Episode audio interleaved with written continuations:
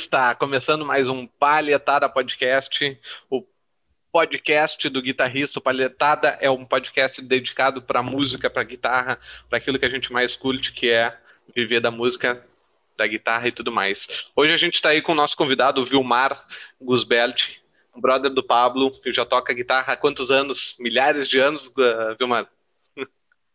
Ah, deve é, uns 20. Uns 20. Nem é tanto assim. e aí, Dallas, como é que vamos? Tudo certo? Belezinha, Léo, tudo tranquilo. Começando mais um, um palhetada aí pra gente se divertir, trocar uma ideia sobre música, guitarra, experiências e histórias, né? Vamos embora.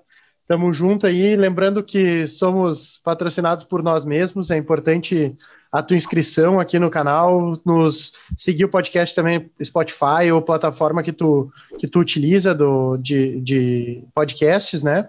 E lembrando também de se inscrever nos, nos, nos canais do Pablo, não só no Instagram, também se inscrever para receber as lives dele.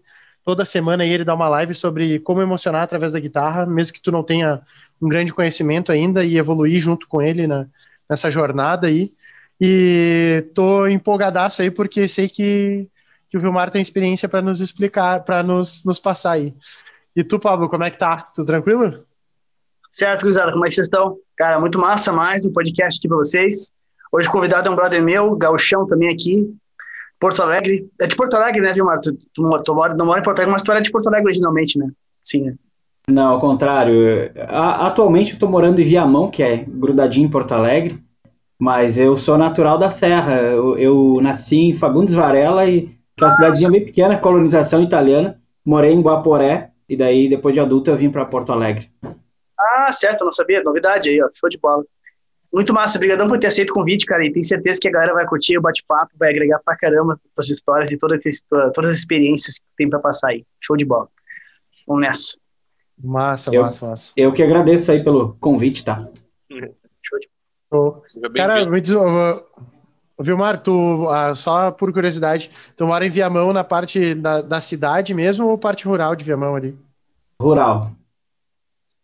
Meus pais também, meus pais moram em Águas Claras ali. Sim. Naquela. É, eu moro mais perto, quase encostado em Porto Alegre, mas, mas é rural. Hum. Show, show de bola. E por que que tu resolveu ir para Viamão, para essa área rural aí? Cara, sei lá, é, se eu, se eu começar a explicar, vai, vamos levar o podcast inteiro. Mas é que é, a, a qualidade de vida é bem melhor. Eu morava num apartamento em Porto Alegre, e aqui eu estou numa casa ampla e onde eu posso construir, derrubar o que eu quiser e, e inclusive fazer um estúdio aqui. Ainda não fiz, mas vou fazer. Inclusive pode poder usar, usar o, usar o amplificador. Máximo, né? é. usar o amplificador no talo, que é o, o, quase que a dor aí de, de todo guitarrista de apartamento. Não, não. Ah, é que daí eu, eu acabei indo. A gente teve uma conversa há pouco com o Thiago e, e ele acabou aquela coisa de ir pro digital para poder também tocar em casa, porque senão não tem como tu sustentar um, um, um amplificador num apartamento, né? Sim. Vilmar, como é que é para a gente te conhecer? Queria saber como é que é quem é o Vilmar? Uh, qual é a tua história com a guitarra? Como é que tu, quando que tu começou a tocar? O que que tu, o que que tu, tipo, qual foi o teu start assim e como é que foi a tua evolução na guitarra aí pra gente poder te conhecer um pouco mais?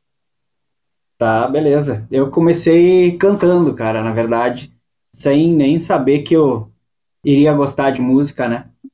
Mas isso já na minha adolescência, no colégio teve uma situação assim que eu precisei cantar por causa de uma gincana que teve lá. e botar numa fogueira assim.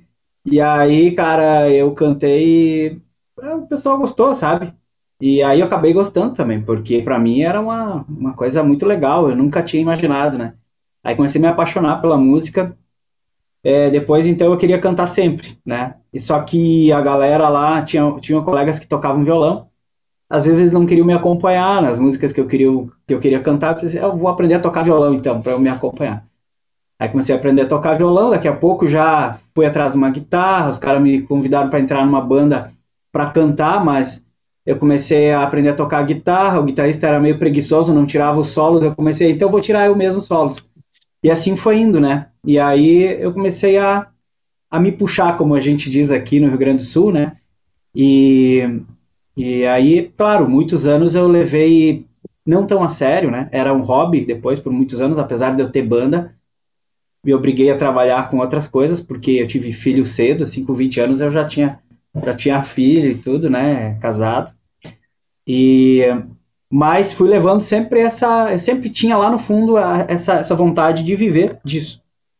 Então, paralelo a isso, eu fui treinando mesmo assim, fui inclusive escrevendo, eu gosto de escrever coisas de materiais didáticos assim, né? E tinha aquele sonho assim de dar aula de guitarra, sabe? Dar aula de violão, era uma coisa assim.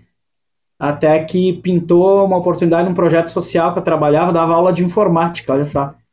É, eu vendi a ideia lá para a direção, ah, vamos colocar uma oficina de violão para os jovens aqui, para era criança e adolescente assim, carentes, né, e tal. E eles toparam, a gente fez, e aí eu comecei a trabalhar com isso. Depois eu consegui entrar na licenciatura em música. Cheguei a fazer dois semestres de física, olha só. E tranquei, e aí entrei na licenciatura em música. E aí eu comecei a ver a coisa como mais profissional mesmo. E as pessoas em volta de mim também, né? Porque até então, é, o fato de eu ficar dentro de casa praticando era um motivo de um certo preconceito, né? para muitas pessoas que estavam ao redor. Pô, o cara, ao invés de cortar uma grama, sei lá, fazer qualquer coisa, tá lá, fica lá dentro do quarto, né? Então, só que depois que eu entrei na licenciatura em música, opa, não, eu estou estudando aqui, vocês estão vendo que eu estou estudando, né? Eu tenho que estudar e tal. Então, aí comece, todo mundo começou a ver como uma coisa mais profissional. Isso aí eu me formei em 2008 na licenciatura em música e a partir daí é, eu passei a trabalhar só com música, mas especificamente com ensino. Né? Então eu não trabalho assim tocando na noite e tal. Eu recebo alguns convites às vezes, mas eu optei em, em trabalhar no ensino mesmo. E aí ensinando em escolas de música aqui de Porto Alegre, né? Dei aula em algumas, depois eu abri a minha própria, que é uma é a Stars Escola de Música, que é, é o momento jabá. é, patrocínio, patro... é, e abri um canal no YouTube, comecei a fazer uns vídeos assim, mas ainda eu ainda dava aula também na rede municipal de ensino aqui em Porto Alegre, então tinha esse emprego fixo também, que eu larguei faz uns, acho que vai fechar uns quatro anos já, eu larguei esse emprego público ali, o qual me falavam, tu é louco largar o emprego público, tem estabilidade, não sei o que lá, e tal, né? E aqui em Porto Alegre se dizia que pagavam até bem os funcionários públicos, mas é, não, é, eu quis fazer o que eu gosto mesmo, graças a Deus, né? Porque a partir da coragem de tomar as decisões, a gente começa a abrir portas também. Então hoje eu trabalho só com isso, né? Dando aula de guitarra e principalmente na internet. Ah, poder. Ter dado aula Nossa, em mano. colégio deve ser uma experiência louca, né? É, a gente cresce bastante como pessoa fazendo isso e cresce na didática, porque eu trabalhei com pessoas com extrema dificuldade. Na rede pública e nos projetos sociais que eu trabalhei, é, eu dava aula para crianças e adolescentes com muitas dificuldades, que não são dificuldades musicais. Às vezes eles têm até facilidade musical, muitos deles têm muita facilidade, inclusive para aprender isso, mas outras dificuldades que eu tinha que lidar, né, do comportamento deles, da autoestima deles e tudo, né. Então a gente aprende a lidar com todo tipo de situação aí. Esse é o lado bom. Mas não é fácil. É. Dar aula em colégio não é nada fácil. Eu imagino porque quando a gente. Eu tinha aula de música era uma loucurada. É. Lá é, tinha, tinha, aqueles pratos, sabe? Prato de. Bah, os caras azucrinavam na aula. Ficava aloprando. massa, massa. Uh, a gente tem um. Nosso professor de boxe, amigo nosso também, ele ele nos conta também, ele, ele faz. Uh, agora tá parado, né? Mas ele tinha, tinha um trabalho social para ensinar boxe na, ali na Vila Bom Jesus, ali, em Porto Alegre também, que é uma vila bem carente também aqui de Porto. E ele falava, assim, sobre a, as dificuldades dos alunos, às vezes, tipo, às vezes ali era uma, era a única oportunidade que eles tinham, assim, de, de de sair um pouco daquela, daquela, daquele mundo que eles estavam ali, que em casa às vezes eles, eles tinham fome, né, não tinha comida, ele às vezes levava lanche para eles, porque podia ser a única refeição às vezes do dia, e, e isso tudo acaba refletindo, né, no, na, na tua forma de agir, na tua forma de pensar, em como, na tua visão de mundo, isso com certeza para música talvez, eu não sei, não sei, assim, eu tô, é um devaneio meu aqui, né? Mas tu falou sobre uma, uma certa, às vezes, facilidade deles com a música, né? E a gente vê que muito músico aí acaba vindo, né, de, de daquele, do pior momento, às vezes, né? Aquele sucesso vem da fossa, às vezes, daquele pior momento que a, que a pessoa está vivendo, e não sei, mas pode ser que às vezes tenha uma ligação, né? Isso assim de, de tipo, ali é um momento que ele pode talvez às vezes jogar o sofrimento dele sem machucar ninguém, sem, sem expor para ninguém, né? Expor só, só para ele, assim mesmo, né? E isso daí me remete uma pergunta que, que me veio ali sobre tu ter feito a licenciatura em música, e a gente fala muito sobre essa questão da, da emoção, né? O Pablo, o Pablo traz essa bandeira sobre a emoção na guitarra, sobre o feeling, né? Uh, e uma, uma, uma, um questionamento, assim, o quanto, por exemplo, na faculdade de música uh, existe essa abordagem emoção dentro da, da, da, música, ou é só muito mais técnica e teoria em si? É, é que eu fiz uma licenciatura, né, e ela era focada em música popular, então ela uhum. era muito aberta e os professores eram também músicos que além de, ah, os caras tudo tinham mestrado e tal, mas tem alguns assim que também tocam na noite, fazem outras coisas, sabe? Arranjam sim. coisas de música popular. Então, acho que até a gente conversava sobre isso, sim. E uhum. o maior, talvez o, um dos maiores ganhos que eu tive na licenciatura foi conviver com os colegas durante aí três anos e meio. A, a hora do intervalo que a gente ia para o bar, o assunto era música, então era sempre muito legal tocar junto e tal. Tinha tem uma galera da pesada assim que já que toca na noite aí, tocava na noite, sei lá, agora faz tempo já, mas é, tocando vários, tinha gente de vários estilos, né? Jazz, é, música black music, sei lá, de tudo, tinha de tudo. Então, acho que até a gente conversava um pouco sobre isso. Não que tivesse na ementa dos cursos, tá? Isso acho que não. Mas acabava surgindo o assunto, sim. Sim, é, entrava, entrava a discussão. É, de, isso, mesmo. isso mesmo. E, e quando que surgiu, Vilmar, a ideia de tu começar a, a fazer vídeos assim e postar na internet? Cara, isso aí faz tempo. Meu canal é bem antigo. É, foi em 2009 quando eu comecei a dar aulas num espaço no centro aqui de Porto Alegre. E, pô, o YouTube era começo ainda, né? Eu fiz alguns Sim. vídeos lá, coloquei, eu pensei, ah, vou botar uns vídeos lá, ver o que acontece e tal. E aí começou a pintar alunos uh, que assistiram o vídeo. Então naquela época era muito mais fácil. Só que, olha a bobagem, eu, eu fiquei ali um ano mais ou menos dando aulas lá. Depois eu entrei no serviço público, como eu falei que eu trabalhei. Durante sete anos eu trabalhei no serviço público. E eu me sobrecarreguei. Eu tive uma época que eu trabalhava umas 50 horas por semana, assim, somando tudo, sabe? Então eu parei. Eu deixei o meu canal parado, assim, uns 4, 5 anos. Eu fiz aqueles primeiros vídeos, já deu resultado. Só que eu parei, porque eu entrei no serviço público ainda motivado por aquela coisa assim, né? Que a gente recebe a educação desde criança, que, pô, tem que trabalhar, tem que fazer um concurso, buscar estabilidade, essas coisas acabei largando. É, hoje eu sei que, que eu poderia estar tá no nível bem acima ainda, é, em termos de audiência, de ser conhecido, se eu tivesse continuado com consistência a produzir vídeos desde aquela época, né? É, Mas, então, faz tempo já. Depois eu retomei postagem de vídeo, acho que 2015, 2016, aí.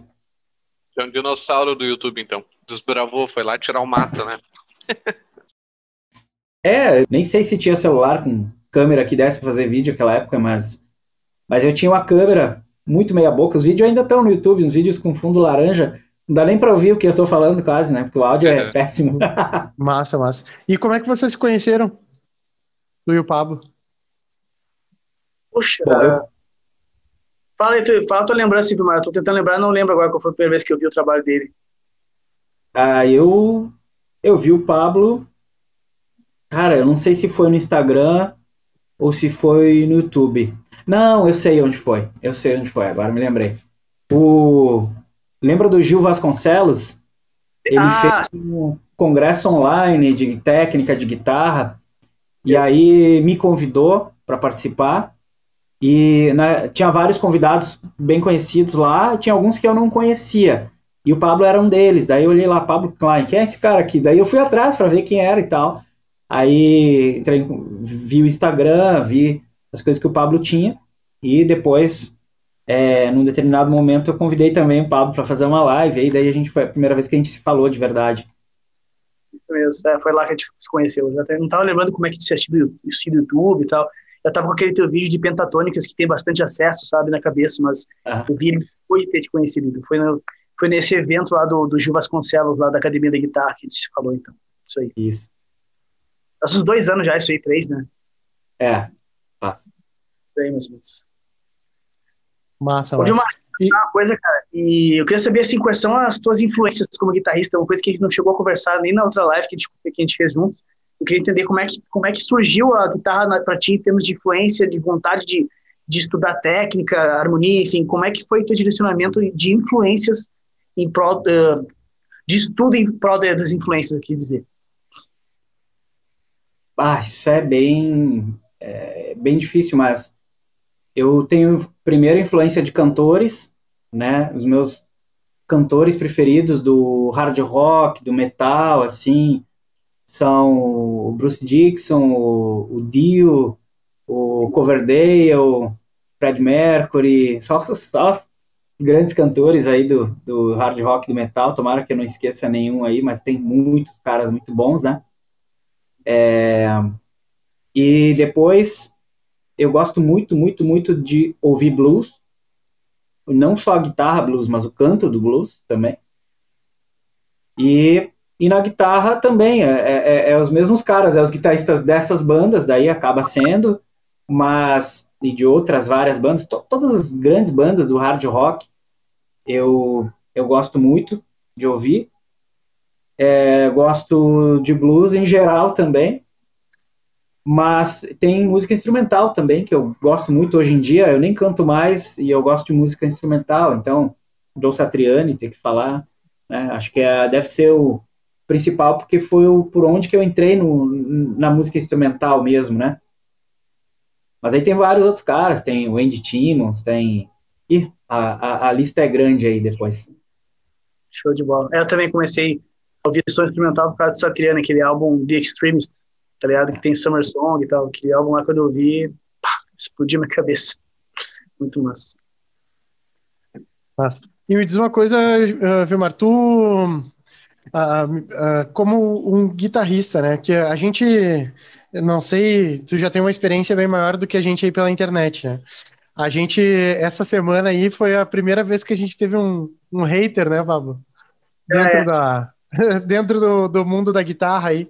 O, pediu uma coisa pro Pablo, o Pablo não conseguiu fazer o que ele queria, que era uma parada também meio complicadinha, né? Exigia um tempo além do que a gente poderia dedicar. E daí ficou brabo, falou que ia, ia chamar todo mundo para hitear o Pablo, para começar a dar dislike nos vídeos, toda essa função aí. Uh, cara, uh, uma parada que pode ser que aconteça, e não só, tipo, não sei se tu já teve algum hate, e se existe também um pouco do preconceito, por exemplo, tu disse que tu é um cara que tu não foi, não foi o, o guitarrista de tocar na noite, não foi o guitarrista, talvez, de tocar muito em bandas, né? Não, não é esse esse o teu caminho, né? O, o, o caminho que tu fez na guitarra foi muito mais em relação a se especializar, estudar e transmitir conhecimento né, através da guitarra. Às vezes, não sei se tu já sofreu hate em relação a isso, ou aparece alguém uh, uh, te julgando, né, por, ah, beleza, tu ensina, mas tu não faz. Já aconteceu alguma vez isso ou não? Não, hate sempre tem. Inclusive, isso incomoda muito, né? É, eu, eu, eu, procuro lidar com isso, né? Mas eu confesso que é difícil, né? Porque a gente se esforça para ajudar as pessoas, na verdade, para proporcionar conteúdos que ajudem e tal, e sempre vem alguém ali encher o saco. Mas eu já vou falar sobre hater, deixa eu é, falar sobre esse negócio de banda. É que eu não, não falei, mas eu toquei em, em duas bandas, assim, uma quando eu morava no interior, é, e também fiz uns violão e voz com um amigo em pizzaria lá no interior ainda, antes de vir para Porto Alegre. Pouco, mas fiz. E, e a gente tocou numa banda, fez vários shows também mas tudo sem ganhar nada. uhum. e, e, aí eu toquei durante uns 4 ou 5 anos aqui numa banda chamada Dark Asylum, que é uma banda de thrash metal, que inclusive vai voltar. Eu não vou mais fazer parte da banda, é, eu não quis, não, não tenho mais essa vontade de participar desta banda específica, né? De banda, por enquanto, mas é um projeto que hoje não não está mais alinhada com o meu estilo, vamos dizer assim, né? Mas vai ser lançado um trabalho que eu gravei há 10 anos, a gente terminou de gravar há 10 anos atrás, pouco antes ainda, 10, 11 anos atrás, porque o que aconteceu? A gente gravou as demos, né? E essa banda, né, Dark Asylum, a gente fez muitos shows. Aqui no Rio Grande do Sul, fomos para Santa Catarina também.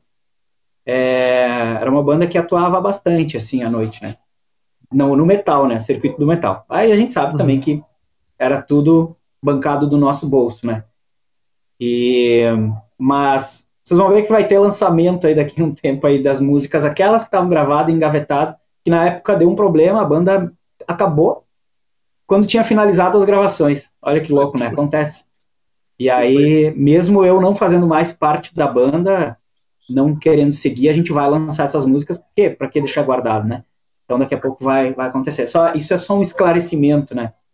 Sim. É, outra coisa, nos projetos que eu trabalhei, é, cara, tinha apresentação assim toda hora, entendeu? Então, tanto projeto social quanto na escola, eu é meio que era obrigação, entendeu? Então, era sempre apresentação, apresentação, apresentação, claro, dos alunos, mas eu acaba, acabava estando junto, ou participando, ou dando um suporte, então eu vivi bastante isso aí mas é, sobre, sobre hate, né? Sobre hater. Eu, eu me dei conta, assim, ó, eu fico pensando, né? Quando eu vejo assim, pô, o cara tá criticando o meu trabalho, né? Eu sempre, hoje em dia eu acho que eu nem procuro mais olhar, ou eu, pelo menos eu me policio para não fazer isso. Mas dá sempre a vontade, vou ver quem é esse cara aí, tá? Uhum. E aí tu vê, pô, os caras que estão no topo, que estão acima, que estão fazendo mais do que eu tô fazendo, quando eles veem algo que eu estou fazendo, eles sempre dizem, pá, cara, é isso aí, vamos lá, continua, tá? Os caras que não estão fazendo nada, mas gostariam de estar fazendo, são aqueles que começam a achar defeito, entendeu? Esse é o, o que eu vejo, assim, não é, um, é, é uma coisa que eu vejo mesmo, assim, eu vou olhar, o cara não fez nunca um vídeo para ajudar e está criticando o meu, dizendo que está errado tal coisa. Então, é isso que eu penso, eu vejo assim, eu também me coloco no lugar de alguém que está mais, mais acima, vamos dizer assim, em experiência e tudo, quando um aluno meu ou qualquer pessoa que está começando está fazendo alguma coisa, cara, eu sempre incentivo. Eu vou lá e digo assim, pô, continua assim, é isso aí, porque eu entendo como é o processo, né? Que a gente vai, é, a gente começa ruim e vai melhorando. É isso, né? Em tudo na vida. Então, a conclusão que eu tiro é isso aí, né? O cara tá enchendo o saco, tá criticando, é porque ele gostaria de estar fazendo o que eu estou fazendo, mas infelizmente não fez. É foda, né? Meu, me diz uma coisa, da tua produção de conteúdo do YouTube, da onde tu tira inspiração para criar teus vídeos ou teus vídeos do Instagram, o que que te motiva a, a sempre estar tá postando alguma coisa nova? Ah, assim, os meus melhores vídeos são motivados por sacadas que eu tenho durante as aulas mesmo, com os alunos. Tipo, uma coisa que eu vi que ajudou bastante o aluno eu sei que vai ajudar outras pessoas também. E, e outras, ah, a gente vai tentando, né? Uhum. Vai tentando, ah, se eu fizer isso, deve ser legal, vamos fazer, vamos tentar e tal. Mas eu vejo assim que os melhores são esses. Os que eu já tirei de algo que ajudou alguém, né? E o, o conteúdo que tu aprendeu na faculdade tem muito a ver com o que tu passa na, nos vídeos ou não? Não. É bem diferente? Não, tem. não, porque a licenciatura ela tem um foco na na educação, entendeu? É, é mais teoria da educação, vamos dizer assim. Então, a gente, qualquer licenciatura tem, né? Todas as disciplinas de história da educação, daí filosofia da educação, sociologia da educação, toda essa parte. Depois tem a parte da educação musical, tem alguns teóricos de educação musical. Então, na faculdade era muita leitura e, e escrita, né, baseada em revisão bibliográfica, que a gente é obrigado a fazer durante a faculdade e tal. Mas, claro, algumas coisas dessas leituras a gente pega, assim, porque muitos livros foram escritos baseados em pesquisas já feitas, então a gente acaba aproveitando, sim. Mas, assim, da parte musical mesmo, ah, acho que exercitei bastante na faculdade, né? A, a leitura de, de partitura, parte de harmonia, ritmo, essas coisas, assim, né? exercitei, exercitei bastante na faculdade. Percepção devo ter desenvolvido bastante também naquela época. E tu chega a usar partitura? Eu, para ser sincero, uso bastante a leitura das figuras rítmicas, uhum. mas as notas não. Acabo não é, usando. Eu vejo que o pessoal, na grande maioria, não, não faz ideia de como é que lê uma partitura, né? É, mas é, é, é importante, assim, a leitura das notas, ela, como a gente na guitarra usa muito tablatura, e geralmente, se a tablatura for escrita no Guitar Pro ou em algum aplicativo que gera partitura, acaba o cara não precisando tanto ler a partitura, né? Porque ele lê a, as casas ali e tal. Embora lendo a partitura dá para saber qual é a nota, ver a armadura de clave, já ver qual é a tonalidade, ver uma série de coisas, né? Mas uh, eu vejo assim, para mesmo para quem já está no nível bem básico, ler as figuras rítmicas ajuda bastante. Então, se a pessoa aprender a ler as figuras rítmicas, é ótimo. E não só aprender a ler, ler exercitando o ritmo, né? Que muita gente tem dificuldade de ritmo mesmo. É, quando, Pode falar, Pablo, pode falar. Não, eu falei, eu falei que, eu, que eu concordo com isso que falou, uh, principalmente no quesito quando o cara entra com pausas, né? Dentro dessa parte de divisão rítmica, né? Porque tem muita gente que tem essa dificuldade em trabalhar com silêncio, né? Os caras imaginam que quando tu lê a partitura, tá todos os tempos preenchidos, né? Tá, tá, tá, tá, tá, tá, tá, tá, ou então sextina, tá, tá, tá, tá, tá, tá, sabe? Os caras esquecem que a pausa faz parte da parada, né? Então é essa parte, apesar de eu também não, não ter contato com leitura das notas, assim, até sei ler, assim, aprendi há muitos anos atrás, mas é uma coisa que eu não pratico, não tenho esse hábito, né? Mas a divisão rítmica é um negócio que, como o cara mexe em Guitar Pro ali, o cara acaba prestando bastante atenção e vê que é importante, né? Porque se o cara depender só da tablatura, fica um troço solto, né? Tu não faz ideia do, do tempo que está sendo aplicado, ritmo nenhum, né? Tá ali as notas, né? Se tu não souber exatamente o que está sendo tocado através da música, olha lá, ainda mesmo na música, às vezes tem certas divisões que o cara confunde na hora de executar, né? É, é, é bem importante isso que falou sobre a divisão rítmica. Ande, Rafa. Não, uh, eu ia dizer, a, a, a partitura, para mim, eu acho que foi a, a, maior, a maior diferença que eu senti assim, em relação à tablatura e, e partitura quando eu comecei a ler, porque eu fiz, assim, para não dizer que eu nunca fiz aula, eu fiz um, um ou dois meses ali de violão clássico, sabe? E aí foi onde eu comecei a aprender ali a partitura. E para mim o mais surpreendente é que a tablatura a gente pegava, mas se tu pegar uma tablatura, ficar tocando o que tá na tablatura sem tu ter a referência de música, tipo, não sai a música, né? Tipo, é difícil de tu, de tu tocar a música em si. Mas em compensação, a partitura, quando eu me lembro o professor me dava a partitura e falava, não me falava que música era e só dizia para eu tocar ali conforme tava o tempo ali, tem, sabe, tinha, tinha o tempo das notas e tudo mais. E aí eu ia tocando Lá pela Santa, tipo, sei lá, depois da terceira, quarta nota naquele ritmo, eu fazia umas duas vezes, repetia, deu, bah, é o hino do Brasil, sabe? Eu me lembro que quando eu toquei o hino, me, bah, olha só, sabe? Porque a partitura, ela te dá o tempo também, né? Ela não te dá só a nota, ela te dá o tempo da música. Então, Sim. tu não, não necessariamente precisa conhecer a música que tu vai vir a tocar ali, que uh, uh, uh, provavelmente tu vai conseguir dar um ritmo para ela que, que, que faz sentido, que a, a, é a música em si, né? Tu não precisa. Ela é mais completa do que uma tablatura. Isso daí que eu, que eu senti. Não, isso é mesmo. E, é. Ô, Vilmar, tu, tu disse antes que a, a por exemplo, a, a, banda ali de thrash metal, né, não, não, não, tipo, hoje não tá de, de acordo com o que tu tá curtindo fazer, né, não, não tá de acordo com que, com o estilo de música que tu, tu curte, assim, e, tipo, hoje, principalmente, qual é o estilo que mais te, tu curte, assim, de ouvir, tocar também? Peraí que tá passando o cara do picolé.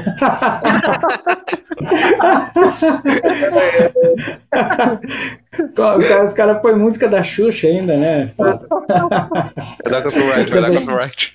É, o, o, além, além do cara do picolé que te obriga a ouvir Xuxa, qual é o outro estilo, né? De, de música Pera aí, deixa eu parar de rir aqui. Tranquilo. Eu, não, eu continuo gostando de sons pesados também, tá? Uhum. É, mas o trash, trash mais old school, assim, eu não, não tô curtindo assim muito, sabe? Então, eu gosto assim do metal moderno, mais pesado, assim. Se eu pegar uma banda tipo que o Switch Engage, que é uma banda é, é, dá pra dizer que é um trash, eu acho. O Lamb of God também, dá pra dizer que é um trash. Mas ele, ele, tem elementos diferentes, assim, do que o trash mais old school, como o Slayer, por exemplo, né? Uhum. Mais trash, não sei se dá para falar trash tradicional, né? Mas como um Slayer, sei lá.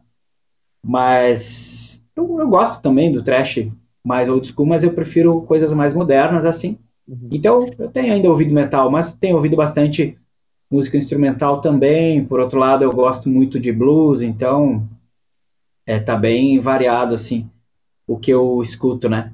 Que eu sou um cara que não ouço muito metal, assim, mas tem uma banda de metal moderno, que eu nem sei como é que eles definem o estilo dela, que é muito máxima, que é Periphery. Deve, deve ter ouvido falar, pelo menos, já, né? Ah, essa sim, banda sim, tem uns, uns, elementos incríveis, cara.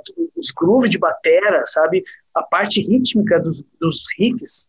Nossa, essa banda aí, meu, é um troço que eu ouço assim e digo, caraca, esses loucos inovaram dentro do estilo, né? Porque é muito, muito bem feito o som desses caras. É, tem, um, tem umas bandas modernas assim é, que estão fazendo coisas muito, muito trabalhadas, muito complexas. Né? Tem uma brasileira chamada Vitalismo. Não sei se vocês conhecem Vitalismo. Depois não, procurem aí que vocês vão ver. É muito boa, muito legal. Vitalismo. É na onda, assim, não é, eu vou dizer, ah, é igual o Periphery, não. Mas é, é mais ou menos nesse estilo também, assim. Dê uma procurada Sim. aí que vale a pena conhecer. E é um negócio muito virtuosístico. Legal. Oi, Mar, queria te perguntar uma coisa agora, que veio a cabeça aqui, tava catando uma ideia legal para te perguntar, uma coisa que pode agregar para todo mundo aí. Uh, então, um cara que tem um número bacana de, de gente que segue no, no YouTube, né, uma, uma, audiência legal. E como é que foi o processo de, depois que tu voltou, né, daquela pausa que tu deu, né, no canal, como é que foi o teu crescimento a ponto de chegar, assim, uma exponência, tipo assim, pô, agora, depois que tu fez tal coisa, depois que tu executou tal procedimento, tantos vídeos, enfim, ou tanto tempo, a partir dali teu, teu canal começou a crescer direto, começou a ter bastante acesso. Foi por causa daquele vídeo específico da pentatônica, ou ele é um dos vídeos que tem muitos acessos e o, o processo todo é que fez o teu canal virar o que virou? Quando eu voltei a produzir vídeos, o meu canal tinha lá, se eu não me engano, uns 400 ou 300 inscritos. Né, estava parado, ficou anos parado e tinha, ainda tinha inscritos, né? Bom, Uh, daí eu fiz alguns vídeos assim, publiquei, parei de novo. Depois eu teve uma hora que eu decidi não, agora eu vou começar e não vou parar mais. E dali ele começou a crescer. Ainda era devagarinho. Eu acho que depois que chegou nos mil inscritos, dali em diante ele começou a crescer mais rápido daí. Mas sim, aquele não que os outros não tenham ajudado também, os outros vídeos, né? Mas eu percebi que a gente vai produzindo conteúdo, produzindo, produzindo, e às vezes a gente acerta num que está sendo bastante procurado e consequentemente por ele ser bastante procurado é, ele tem bastante cliques, bastante comentários, bastante likes, aí o algoritmo já pega ele, sugere para mais pessoas e ele acaba entre aspas viralizando, será que dá para falar isso, né? Mas para o meu nicho é dá para dizer que é uma viralização, né? Que foi o vídeo então sobre a aplicação da pentatônica. É, exatamente. Mas eu semana passada eu publiquei um vídeo novo que é como solar na horizontal com escala maior. Uhum. E antes de eu fazer o vídeo, eu já imaginava que ele ia performar bem, que ele ia ter bastante acesso, porque uhum. eu procurei, eu procurei o assunto no YouTube para ver se eu achava outros vídeos e não tinha. E é uma coisa muito simples, muito óbvia que ajuda muito. E aí eu pensei, isso aqui vai dar certo. Aí tá. Aí fiz e deu certo mesmo. É um vídeo que está crescendo bastante assim porque ele gera valor mesmo, né? E o conteúdo dele é um pouco escasso, assim. Embora o da pentatônica não é escasso, mas talvez fosse escasso da forma que eu abordei, né? Sim. É, isso aí é muito importante, né? Às vezes o conteúdo em si não é uma coisa que não existe, não exista, né? Mas a, a forma que é abordada é que faz muita diferença, né? Aí tem todas as outras técnicas de SEO, né? O cara faz ali, lança as tags, faz uma headline boa, sabe? Para que chame atenção e daí sim as pessoas encontrem o teu conteúdo e possam ver aquela abordagem única, né? Então é, é bem isso aí mesmo. Muito legal, velho. Quantos, quantos acessos está aquele da Pentatônica atualmente? Passou de 800 mil. Show de bola. Que massa. Eu devo fazer um churrasco com essa, com essa monetização aí já, né? É, dá. É, dá, foi humilde, não. É. é. Já deu, é, já deu, deu para pegar pegar com o vizinho um costelão aí já já fazer uma, uma um assado aí. É, dois, dois dias depois, eu publiquei, tá com 20 e poucos mil visualizações já, o, o vídeo de, da escala maior ali, estou lá na horizontal. 25 mil tá, agora. E tá crescendo. E engajamento, comentário, muito legal. Cara, dois dias depois, um cara de um canal de violão chamado publicou o vídeo igual, igualzinho. Ele e o pior é o seguinte, é, ele não se deu o trabalho de escrever o diagrama. Ele pegou o meu diagrama, deu um print e usou o meu diagrama que eu fiz aqui. Tem um programa para fazer os diagramas, né, e tal. Então, não sei, né? O cara viu lá, achou legal e resolveu fazer no canal dele também. Ah, nada, nada como ser bom o suficiente para servir de inspiração para é. copiar, né? É. Cara, não vejo problema em, em, pegar uma ideia boa e, e fazer também, né? E replicar. Não vejo sim, problema sim. nenhum. Eu só acho que assim, podia dar os créditos, dizer, ah, vi um canal lá, vi um vídeo no canal do fulano e tal, gostei e tal. Dá, dá o crédito, dá o crédito. É, eu já fiz isso em, em outros vídeos o, também. Dá pra pegar o vídeo dele, até copiar a tablatura e só dar o crédito, vai ficar tudo certo. Não, é. não vai perder o amigo. Isso. Daí essa é uma outra questão, o cara não se deu o trabalho de desenhar um diagrama do jeito dele ou com o programa que ele tiver e tal. E simplesmente deu um print do meu e, e colocou lá. É, ah, que coisa. Faz parte, né, meu? Faz parte. É, vai ter sempre, né? Ô, Vilmar, Infelizmente. aproveitando aí, qual é o programa que tu usa para fazer o diagrama, cara? Porque eu tô precisando de um e eu achei um que era a versão inicial, a trial, que chama, pô, muito massa, mas agora para depois, eu fiquei sabendo depois só, depois de 10 diagram, diagramas que eu fiz, eu perdi o teste agora, tipo, vem um puta de um carimbo na, no, no arquivo, vou ter que pagar, sei lá, 100, 200 dólares para poder pagar a versão, a versão completa, né? Eu queria saber se tem alguma outra opção. Até esqueci o nome do programa agora. Qual é que tu usa, só para saber? É, é Neck Diagrams, ou Neck ah, Diagrams. Esse, é esse aí. Ah, é muito bom esse programa, cara. Só que eu comprei. pois é, vou ter que comprar também, de jeito.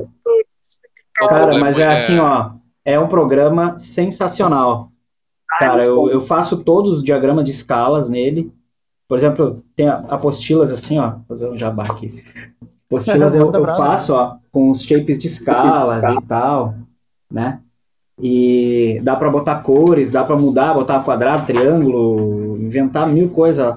Tipo assim, eu fiz a, a escala com a tônica maior e a menor relativa de cores diferentes, né? Ah, é muito bom esse programa, cara. E ele mostra as notas, tudo. É muito bom.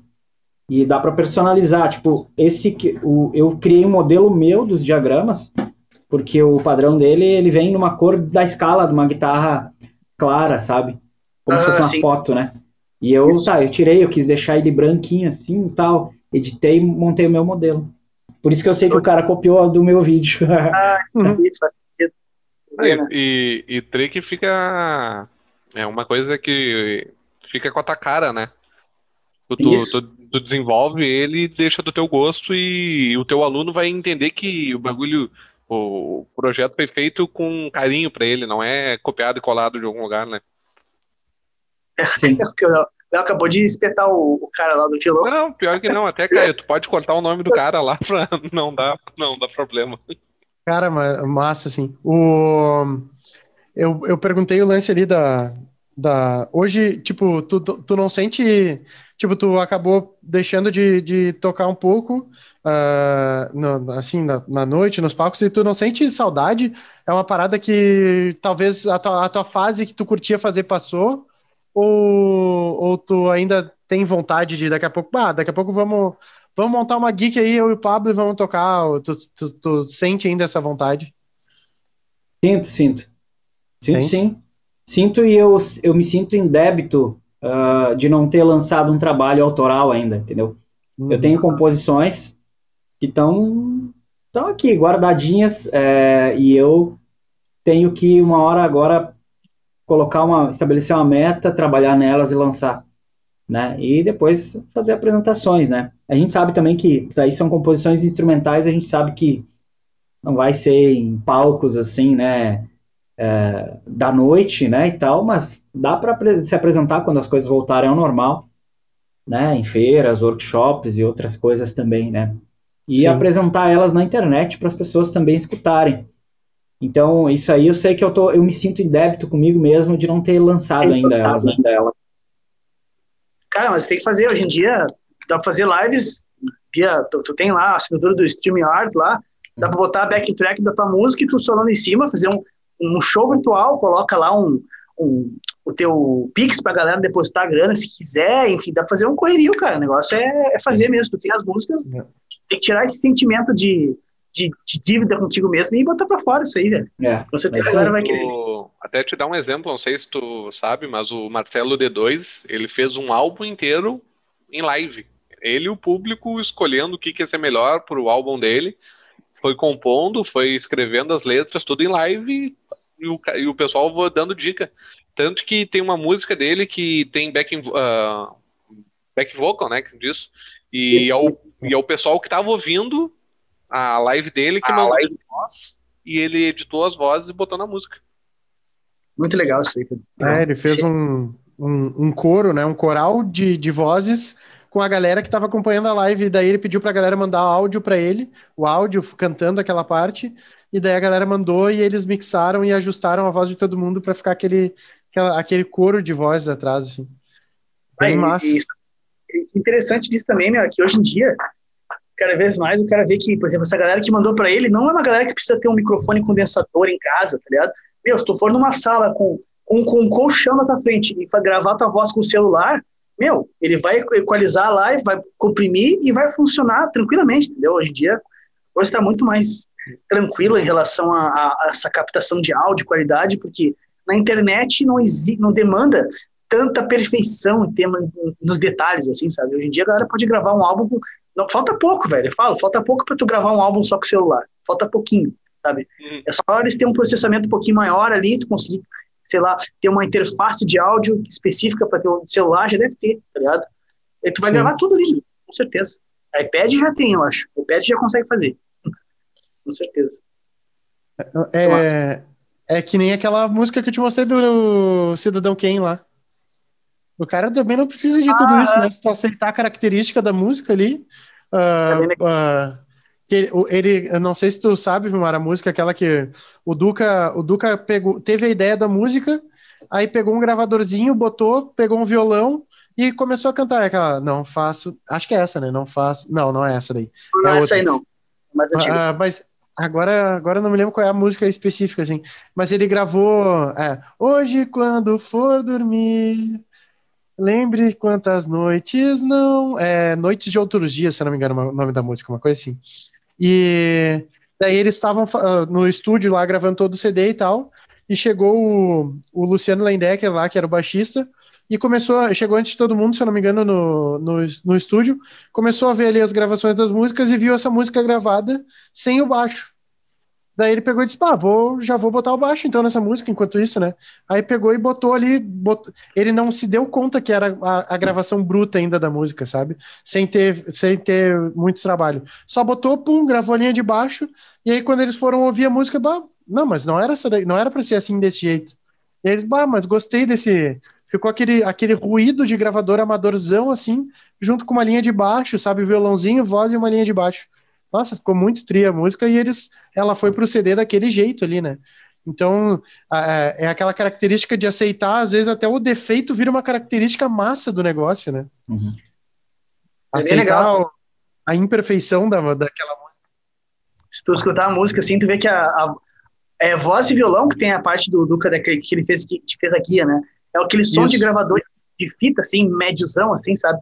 E o som do baixo distou totalmente, assim, dá um negócio bem interessante, assim, quando me mostrou, achei, pô, que, que sacada, né? Que coragem, né, de fazer isso aí, né? Tendo, é, tendo todos os recursos à disposição, o cara dizer, não, vou usar isso aqui que eu gravei em casa desse jeito para criar um negócio maluco. Muito massa. É, Artista. mas assim, ó, mas assim, é, se a gente sair do rock, for para uma, uma, praia mais violão e voz, assim, ou, é, ou pop, mais rap, sei lá, tem muitas tem muitos novos artistas que meio que são ficam conhecidos com gravações assim caseiras, né? É, pe...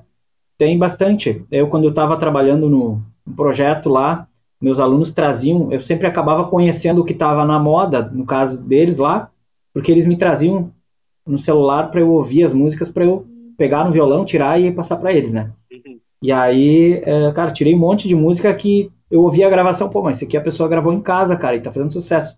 Um exemplo é a música Trembala. A primeira uhum. versão dela, que foi a que viralizou, foi uma coisa que a pessoa gravou em casa, acho que deve ter gravado no celular, para mostrar para uma outra pessoa, só que espalharam e virou sucesso. Depois, ela foi no estúdio gravar uma nova versão, só que eu escuto a versão do estúdio e eu prefiro a original ainda, vê, né? É, é a característica, assim. né? É, é às vezes é, um, é o charme do imperfeito, né? Aquela coisa assim, nossa, ela é única, daí ela começa a ser única, né? É. Ela, ela tem uma característica que quem, se tu vai pro estúdio, tu não consegue tirar aquela característica, ele, tu não consegue botar a mesma característica na música. Tem é aquele, bem... tem o estilo lo-fi, não sei se vocês conhecem. Uhum. Eu já, já ouvi falar, dois, mas obrigado. Os dois de cima não conhecem.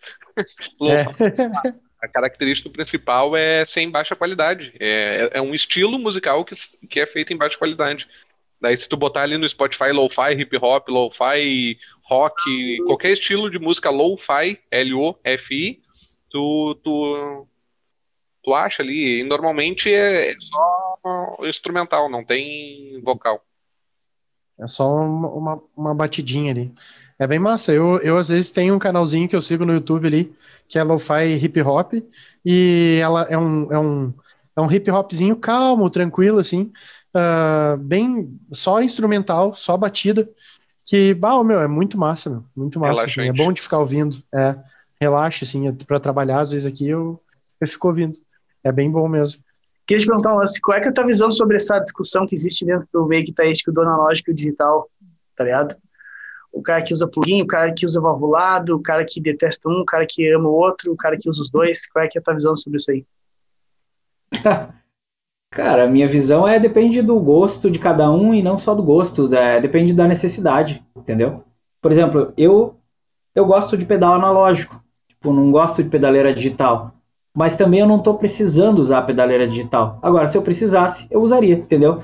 Por exemplo, eu, eu gravei uma, um solo para uma collab um tempo atrás com, com um pessoal ali, e para gravar no computador o áudio eu usei Guitar Rig, Amplitude, né? Ah. liguei a guitarra direto na interface de áudio e pronto, entendeu? Não é o que eu mais gosto, mas é o mais prático para se fazer aquele tipo de coisa. Então, a gente tem que usar o que for melhor para cada situação e, e, é isso. E outra coisa, dá para tirar o melhor, é, o negócio é tentar tirar o melhor som daquilo que tem. Então, ah, vou usar a pedaleira hoje, vou mexer nela até tirar o som que eu quero.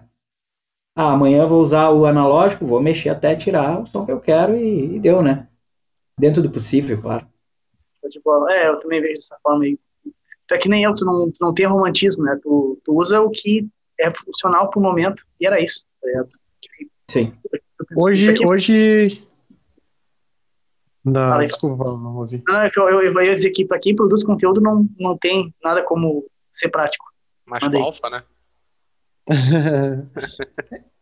eu, ia, eu ia perguntar, e hoje, hoje que equipa que tu usa, Vilmar? Cara, é, eu, eu uso amplificadores de, de estudo pequenos, né?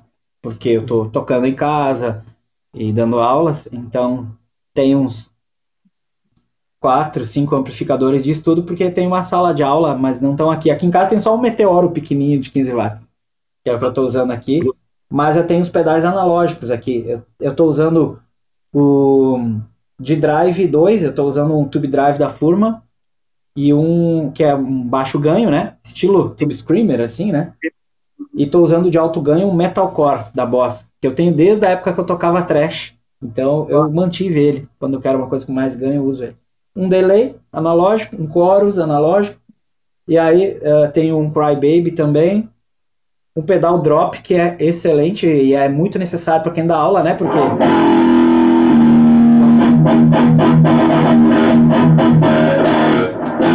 eu posso mudar, então se o cara vier a é, um, é em dó sustenido a afinação. Pronto. posso mudar essa afinação na hora aqui. Ó.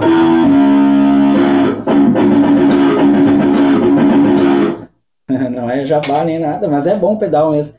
E a galera fala bem desse pedal aí, todo mundo que usa adora. É, e o outro que é essencial para mim hoje é o, o Trio Plus, que é o pedal de Band Creator, né? Ele, eu, eu toco uma sequência, ele monta uma base com baixo bateria, e eu uso todos os dias ele nas aulas, praticamente. Qual é que é esse pedal aí?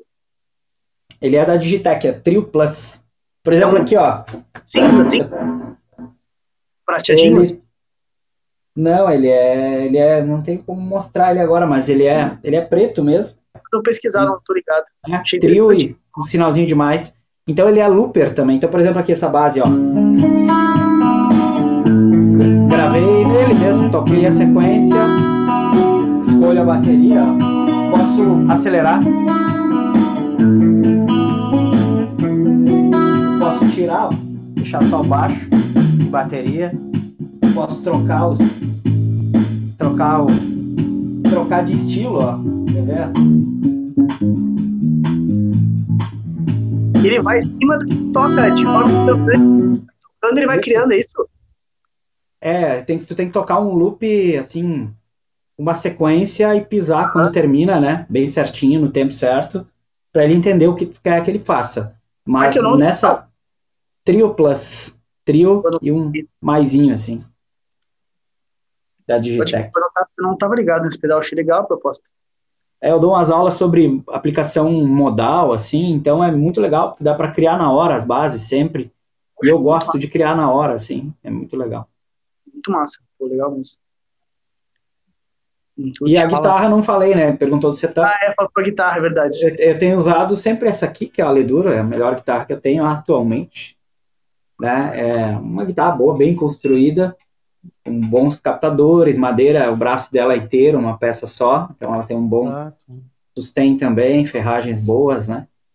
Isso aí. De que ano que é essa guitarra? Eu tive uma Cherute antes de, da Cherute se desfazer da, da sociedade, se desfazer da sociedade com o Francisco que virou Ledor. Eu tive por muitos anos uma Cherute. De que ano que é essa guitarra aí? Ah, eu não sei de cabeça, cara. Não sei se tá escrito nela, mas eu acho que faz, faz uns 5 anos mais ou menos. Ah, não é tão. Deve, deve fazer uns 5 anos já. Show de bola. Não, são excelentes instrumentos, com certeza. Muito massa, Mas, velho. O, a tua base de audiência hoje ela é mais do metal? Ou não? Não, não. não. Ela é bem variada, pelo que eu tenho visto, assim. Tem muita gente que toca em igreja, inclusive.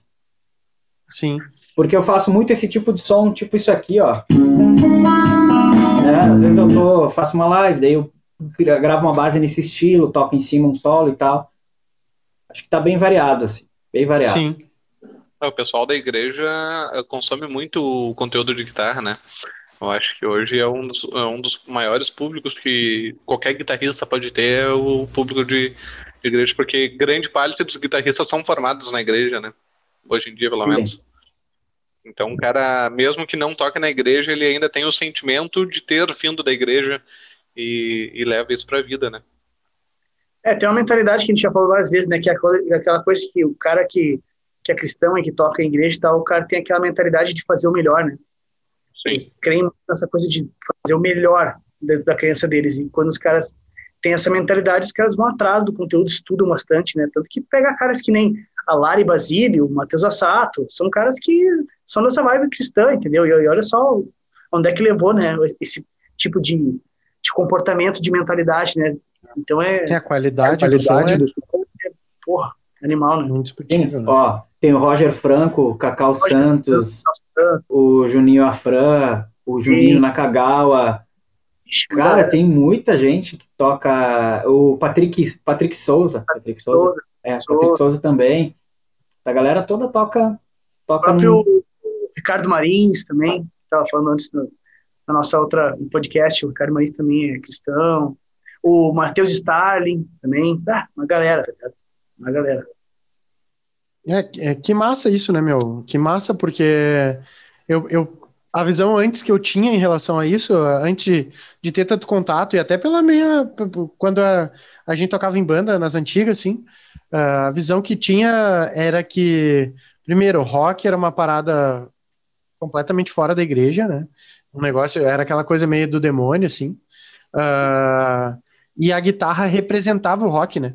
Então era uma parada que estava muito muito sabe, não, não está para a mesma coisa, eram coisas completamente diferentes, assim. E como a parada da, da, da, da, descoberta da emoção também através da guitarra, né? Dessa, dessa descoberta de, de poder emocionar, de ter uma versatilidade de sons, que nem pô, é, é, é, um loop, mas é um loop de extremamente bom gosto aí, sabe? Que, que o Vilmar acabou de mostrar ali. E, cara, e, e que te dá uma, uma certa tranquilidade quando tu escuta, né? E, e como a igreja também é um ambiente de meditação, às vezes, né? E, tipo, nada nada como tu, tu meditar através de uma música, às vezes, que, que te passa essa tranquilidade, de, de, de te acalmar ali, que, que acalma o teu coração, né? Então, uh, uh, a gente, eu acho, eu, eu, pelo menos sinto isso, assim, quase que uma, uma dívida até com essa, com a, a galera cristã por por redescobrir um pouco da guitarra também, sabe? Por, às vezes, quando eu vejo o Mauro Henrique lá tocando aquelas músicas dele, meu Deus do céu, meu, eu não sou cristão, mas, tipo, velho, meu, não tem como não gostar, não tem como ouvir e não puxar assim, nossa, meu Deus do céu, sabe? Olha, olha essa música, sabe? Olha essa guitarra, olha essa pegada. Pô, é, é animal, assim, é animal mesmo, assim. Eu, eu, é aquela coisa assim, antes, uh, que bom que essa galera puxou essa, essa vertente da guitarra para para bater um pouco aqui dentro também, assim, de novo a guitarra, né? A, a, música com a guitarra pegada, mas, mas com uma emoção que, que mexe com a gente quando escuta, né? Total. Por isso que é. o meu próximo pedal que eu vou comprar é um Shimmer. Ah, Shimmer. eu tô, eu tô precisando de um, eu vou comprar mesmo. É muito o bom para criar uma ambiência, assim. Rafael não deve ser mais o Shimmer, cara. Ele é quase como se fosse um, um som de teclado na guitarra. Tu toca uma nota e ele faz um ah, quase que os anjos cantando junto com a nota, tá ligado? Mas... Traz, traz, uma ambiência muito característica assim, pro som de igreja. Assim. Tem gente até que, que fala que. E, é, e é verdade, né? Se tu cair, num, num, num, ultrapassar uma linha que tu pode passar do, da conta, né? Porque é um negócio muito específico. E se tu passar do uso, fica uma coisa muito, muito monótona, assim, sabe? Então, uhum. o cara tem que dosar direito a, a parada, né? Mas, cara, é muito massa o som, assim. Galera tira sarro, ah, chima, não sei o quê. Cara, é que tem gente, a grande maioria, na real, que tenta usar, não sabe usar da forma certa, né? O The Edge, o guitarrista do YouTube, eu já uso esse efeito há 20 anos, entendeu? E o cara usava nos momentos certos, com bom gosto, sabe? para dar aquele tchan nos trechos. E, obviamente, que não vai ser uma coisa que tu vai usar o tempo todo, sabe? Então, como qualquer outro efeito, sabe? Se tu souber usar da forma certa, nossa, tu vai trazer uma puta emoção através daquilo ali, com certeza, né? O problema é não saber usar, que acontece muito. Mas é muito massa, eu acho bem legal. Show. Show de bola, show de bola. Então, acho que é isso aí, gurizada. Eu acho que é isso aí. Eu que sim. Show, show de bola. É, cara, se tiver aí mais alguma dúvida, alguma pergunta aí pro Vilmar, que a gente possa extrair dele aí, é, é uma oportunidade que a gente tá tendo de conversar com ele para mim, pelo menos, foi muito massa, viu, Marco? Queria até te agradecer aí pela disponibilidade, por, pela disposição também de estar tá respondendo aí as, as, os questionamentos que às vezes, tipo, é pra, a, a, gente não te explicou, mas eu, por exemplo, cara, eu sou, eu curto, já toco guitarra há um tempo e tal, mas eu nunca estudei guitarra, sabe? Eu nunca estudei a teoria, eu nunca estudei técnica, então tudo que eu sempre fiz, cara, foi muito no feeling, literalmente no feeling ali que o, que o Pablo ensina, assim, de, cara, bah, olha só, esse som ficou legal, sabe, senti, gostei. Então eu, eu sou, assim, um semi-analfabeto, digamos assim, da, da guita. O Léo não... O Léo toca não pra caralho. Não, mentira, não toca nada. O Léo não toca nada. o Léo o Léo gostaria de tocar, mas ele tem uma dificuldade rítmica que ele, ele ainda não conseguiu ultrapassar ali para para começar a tocar um violão, uma guitarra, assim. Então, tipo, é, é, literalmente uma mistura, às vezes, talvez a gente faça uma pergunta idiota, mas é porque a gente realmente não, não entende, sim. Então, gostaria de, de agradecer a tua disposição aí por, por nos, nos receber, né, nos, nos, nos responder também todas essas, essas perguntas aí. Uh, também queria pedir para tu deixar tuas redes sociais, se quiser fazer algum jabá, tá liberado, pode, pode vender aí tua, teu peixe que não tem problema. Tá legal. Eu que agradeço pelo convite, né? É muito bom sempre conversar com vocês. Né? Com vocês foi a primeira vez com o Pablo, a gente já conversou, né? Mas é, foi muito legal mesmo. Papo bem descontraído, bem bacana. É, Para quem quiser conhecer meu trabalho, YouTube, Vilmar Gusberti. No Instagram é vilmar.gusbert. E é isso aí, tanto lá no YouTube quanto no Instagram. Se for no meu perfil, na minha bio é, do Instagram, tem um link lá para conhecer todos os meus cursos e, e, materiais didáticos e tudo. Também no YouTube, em qualquer vídeo meu, tem, sempre tem os links lá, então é bem fácil de entrar em contato comigo aí. Show, show Bom. de bola.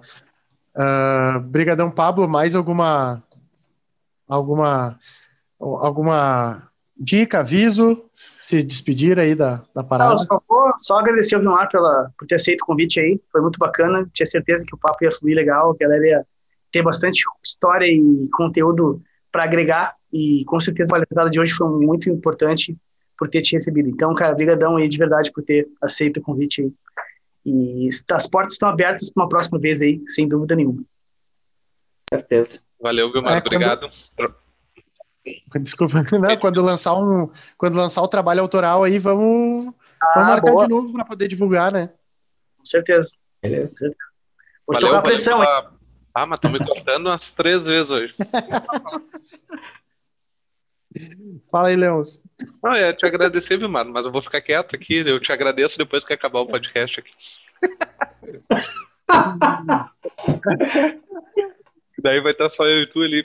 Tá tudo certo. Não, mas falando sério, brigadão pela participação. É, é sempre uma honra receber alguém do teu calibre uh, para trocar essa ideia com a gente, ainda mais fazendo um solinho na entrada do podcast, foi a fuder, foi muito bom. Para aqueles que nos escutam até agora, lembrando que toda quinta-feira é o dia do nosso podcast, podcast Palhetada. De segundas-feiras a gente tem nosso blog, um artigo onde a gente sempre está trazendo alguma dica para quem curte dar uma lida, alguma coisa que vai agregar em texto às terças-feiras, o Pablo faz sempre uma live falando como incorporar o feeling na guitarra, aumentar o desenvolvimento da emoção ao tocar do braço da guitarra. E todos os outros dias da semana a gente está sempre postando conteúdo, não tem um dia que a gente não poste nada. Então fica ligado que todo dia no Instagram e no YouTube a gente está postando conteúdo de valor que vai agregar sempre para o guitarrista. Beleza?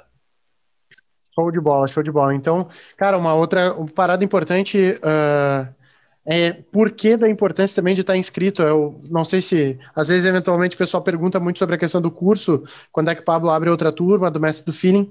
Uh, é extremamente importante estar inscrito nos canais dele para que para que seja avisado, né? Porque é através dos canais ali do Instagram, do, do YouTube, que a gente avisa quando que vai sair aí uma nova turma do, do curso Mestre do Feeling. Por enquanto a gente ainda não tem previsão para isso, uh, mas provavelmente agora mais para o meio do ano aí surge uma nova turma aí do, do curso. Beleza, gurizada? Então, é isso aí, mais uma vez, muito obrigado aí, Vilmar. Vamos embora, vamos marcar um churrasco aí, depois que passar toda essa pandemia tá. aí, para a gente fazer um som e comer um costelão. E senta a palhetada e bora emocionar na guita.